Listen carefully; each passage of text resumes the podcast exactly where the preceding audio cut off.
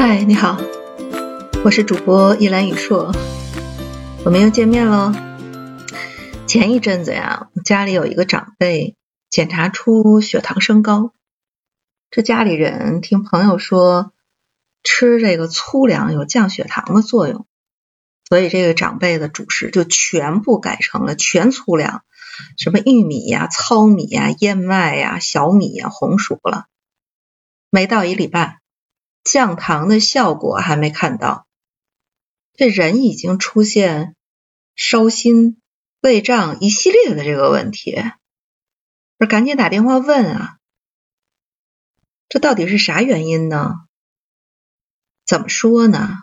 你说现在生活好了啊，尤其是父母那一辈的人，他经历过粮食奇缺的那个时代，你现在饭桌上那食物，对比从前。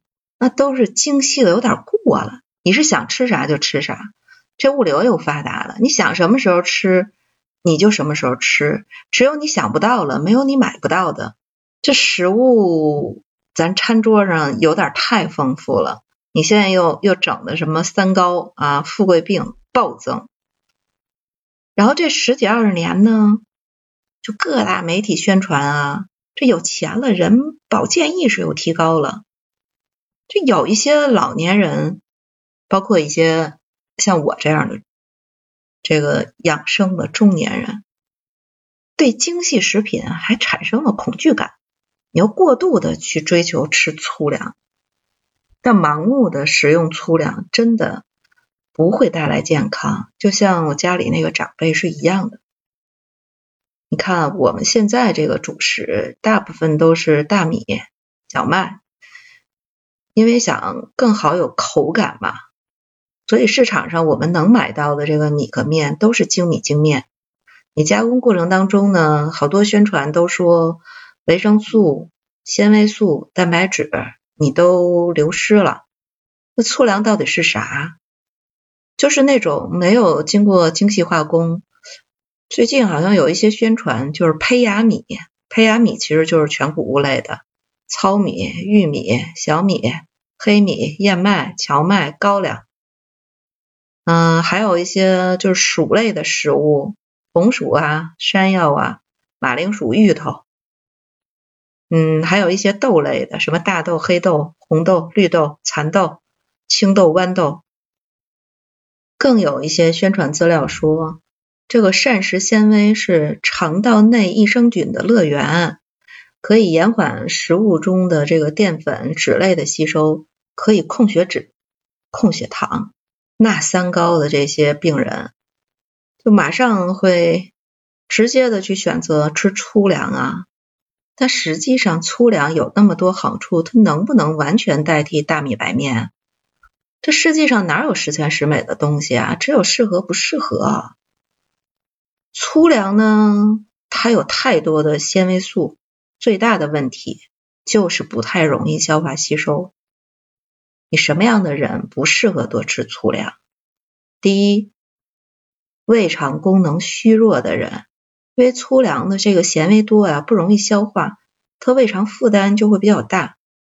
你尤其是老年人，你过了这个六十五、七十了，你一般胃肠道功能肯定是虚弱的。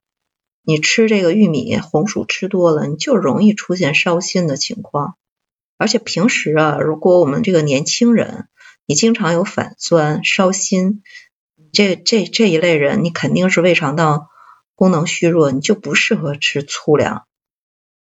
还有一些呢，你本身就是有消化道疾病的患者，比如说你肝胆功能这个消化就不良，然后包括你有胃溃疡啊。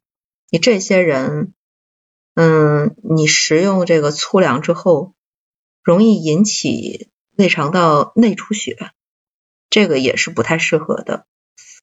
还有一类呢，就是身体虚弱的人，你要是摄入的这个纤维素过多的话，你会影响到对糖、蛋白质、脂肪的吸收和利用。当然，还有一类的，比如你快递小哥。像这种重体力劳动，你每天运动量那么大，消耗量很大，粗粮的热量，你对大米白面来说，你供给的这个能量是低的，这个也不太适合。那你说我我还是想吃点粗粮，怎么弄呢？正确的开启吃粗粮的这个方法，第一，多喝水。你粗粮里边的纤维素，你是需要充足的水分，你才能引起促进胃肠蠕动、保持大便通畅的作用。第二个，这什么事儿你得循序渐进。你像我们一般胃肠道对平时不接触的食物，你是需要一个适应的过程的。你像我前面说的这个家里的长辈，你一下子就改成全粗粮的这个结构。你弄那么多过多过量的食用粗粮，你肯定就会引起胃肠道不适应的一种反应。再一个呢，还是建议这个粗细结合，荤素搭配，粗粮搭配细粮，像什么杂粮饭、八宝粥，可以改善口感。你荤素搭配呢，也能保证营养物质的多样性。粗粮啊，不宜摄入太多。一般建议，就算是喜欢吃粗粮，你也不要超过每天主食总量的一半。但这个啊，也跟个人情况去调节。你要打小就是吃粗粮长大的，那我估计情况，只要你没有胃肠道疾病的这个困扰的话，应该也不太容易发生这种不适的反应。好啦，今天的节目就聊到这儿了。如果你喜欢我的节目，请你在我的音频下边评论、订阅、转发。